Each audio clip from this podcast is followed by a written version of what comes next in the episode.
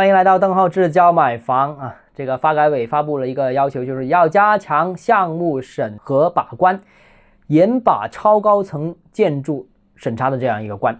其中，对于一百米以上建筑，应严格执行超限高层建筑工程抗震审批制度啊，与城市规模、空间尺度相适应，与消防救援能力相匹配啊，严格限制新建。两百五十米以上的建筑不得新建五百米以上的这样一个建筑。那两百五十米以上确需要建筑的，要结合消防等专题论证进行建筑方案审查。我个人觉得啊，这个规范的出台是非常有必要，避免了那些无聊的、无止境的建超高层的这样一些攀比。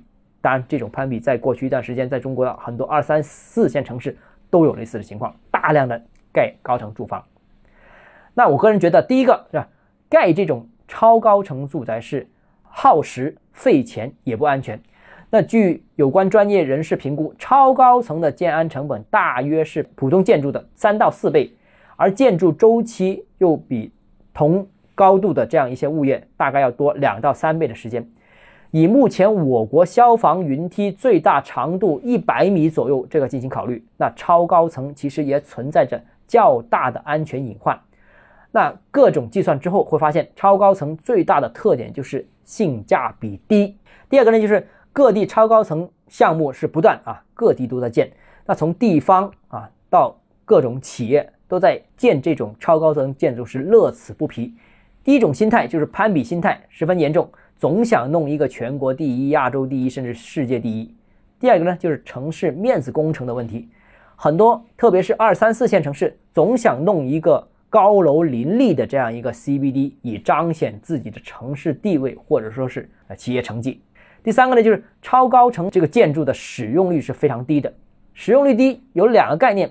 第一个概念就是要满足各种建筑规范之后，超高层的使用率会比普通建筑低百分之十到二十。比方说，一般的写字楼可能大概百分之七十左右的这个使用率吧，那如果是超高层，可能只有六成，甚至六成都不到都会有。本质上可以概括为中看不中用啊。那偶尔建设一两栋呢，我觉得是可以的，特别是在人口密度比较大的。呃大城市那是可以接受的，但如果是在人口密度相对较少、土地较多的三四线城市建设的话呢，那我觉得就是一种浪费资源。目前国内写字楼的空置率本身就很高，超高层这些建筑往往都是写字楼，而超高层写字楼的建筑成本又非常高，最终导致了大量的投入和大量的闲置的资源，这是一种非常浪费的情况。所以我个人觉得，这国家禁止这种超高层建筑的施工。呃，加强审批，我觉得是非常重要的，也是必要的，既能减轻资源浪费啊，又能提高社会的土地的使用效率。如果你个人购房有疑问，想咨询我本人的话，如果你有商务合作需求的话，都欢迎私信我，或者添加我的个人微信，邓浩志教买房六个字拼音首字母小写，这个微信号就是 d h e z j m f。我们明天见。